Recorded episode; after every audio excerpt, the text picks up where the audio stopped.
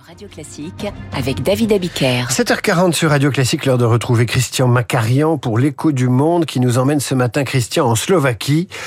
À l'issue des élections législatives de samedi, c'est le parti populiste conservateur Smer SD qui arrive en tête avec près d'un quart des suffrages, de quoi offrir à, Robert Fico, on écrit Fico mais on prononce Fico, le fondateur de ce parti, l'opportunité de former une coalition dont les orientations pro-russes risquent de peser sur toute l'Union européenne.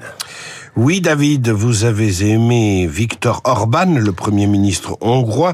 Vous adorerez peut-être Robert Fico, qui ambitionne de gouverner 5,4 millions de Slovaques.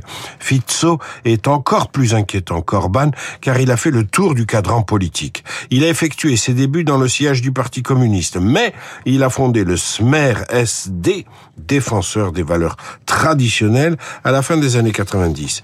En 2006, sa formation arrive en tête aux législatives, mais il fait alliance avec l'extrême droite xénophobe. Fico a soutenu l'adhésion de son pays à l'OTAN, mais il a donné raison à Vladimir Poutine contre l'OTAN.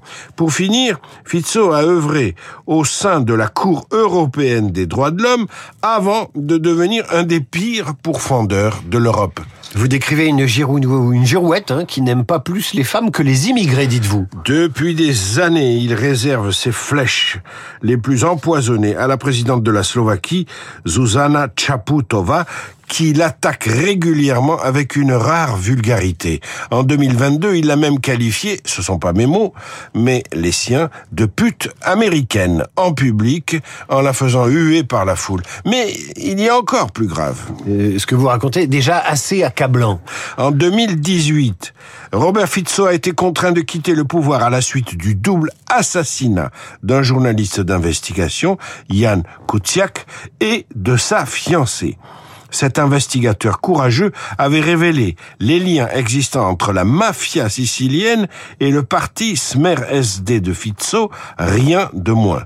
Fizzo a répliqué en traitant les journalistes de hyènes idiotes et de sales prostituées anti-slovaques. Il a un problème hein, avec, euh, avec ses qualificatifs injurieux. Quelles sont ses options sur l'Ukraine? Alors que la Slovaquie est depuis le début de la guerre d'Ukraine un des pays les plus engagés, les plus virulents aux côtés des Ukrainiens contre les Russes, Fico a promis de mettre carrément fin à l'aide militaire apportée par la Slovaquie à l'Ukraine. On comprend pourquoi Fico est le favori de Poutine. De surcroît, le tribun slovaque a récemment déclaré qu'il n'autoriserait pas l'arrestation du président russe, qui est, je le rappelle, sous le coup d'un mandat d'arrêt de la Cour pénale internationale. Euh, Monsieur Fico rejoint complètement Viktor Orban, mais il faut faire attention à la dérive populiste du fameux triangle de Visegrad. Le triangle de Visegrad, c'est une alliance de la Mitteleuropa, République tchèque, Slovaquie, Pologne et Hongrie au sein de l'Union européenne. En fait, la Slovaquie vient de confirmer le principe de nuisance qui s'est installé au sein des démocraties. Qu'il s'agit de populisme, même les élections intérieures d'un petit pays menacent de peser sur toute la donne géopolitique. C'est le problème de l'élargissement peut-être un peu rapide de l'Europe, choisi euh, alors que certains euh, encourageaient l'intégration d'abord. Merci Christian. À demain à suivre les Français quand ils parlent de la pluie et du beau temps. C'est le journal imprévisible de Marc Bourreau, Radio Classique 7h40.